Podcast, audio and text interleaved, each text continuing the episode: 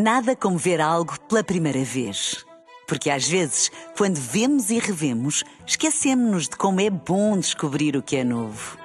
Agora imagine que viu o mundo sempre como se fosse a primeira vez. Zais. Veja como se fosse a primeira vez. Na rádio, no digital, em podcast. Música para sentir, informação para decidir.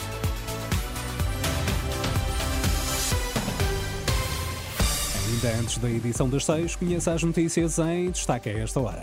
Bom dia. Interrogatório aos três detidos por suspeita de corrupção na Madeira começam a ser ouvidos esta manhã. Elementos da PSP e GNR voltam hoje aos protestos com manifestação no Porto. Depois de três vezes adiado e uma semana após a detenção, o interrogatório sobre os suspeitos por corrupção na Madeira começa a partir das nove e meia da manhã. O juiz de instrução criminal só terminou esta terça a leitura do despacho de indiciação e o advogado Paulo Sai Cunha acha que os arguídos já estão há demasiados dias à espera de serem ouvidos. Uma vez que, fazendo as contas, o período de 48 horas que a lei prescreve para o início do interrogatório, não é apresentação, é início do interrogatório, já foi multiplicado por 3. Nós já tivemos 3 vezes 48 horas até hoje.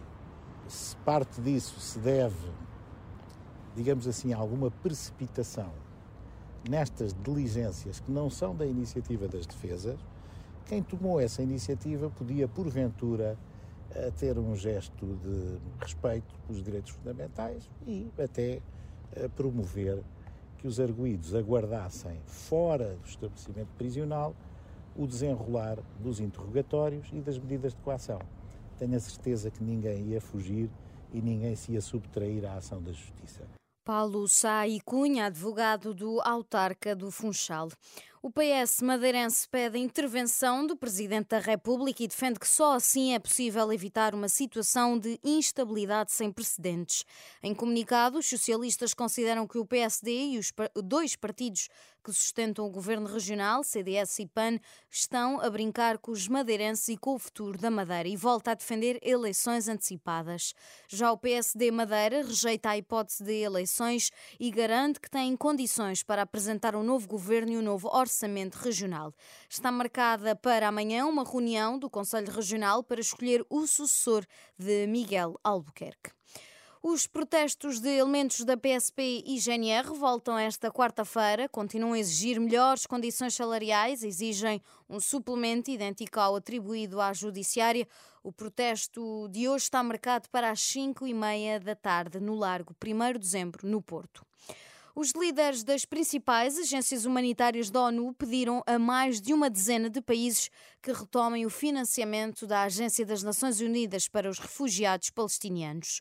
O mundo não pode abandonar Gaza. É o que está escrito numa carta assinada por mais de uma dezena de dirigentes. Mais de 15 países, como os Estados Unidos, o Reino Unido, o Canadá e a Alemanha, suspenderam o financiamento à Agência das Nações Unidas na semana passada, depois de Israel acusar uma dúzia dos 30 mil funcionários da agência de estarem associados ao ataque do Hamas em solo israelita. O Comando Central dos Estados Unidos declarou que abateu um míssil anti-navio lançado pelos rebeldes úteis do Iémen sobre o Mar Vermelho. Não foram registados feridos ou danos, disse o comando na rede social X. O abate ocorreu por volta das 11h30 da noite, 8h30 na hora de Lisboa. Nada como ver algo pela primeira vez. Porque às vezes, quando vemos e revemos, esquecemos-nos de como é bom descobrir o que é novo. Agora imagine que viu o mundo sempre como se fosse a primeira vez. Zais.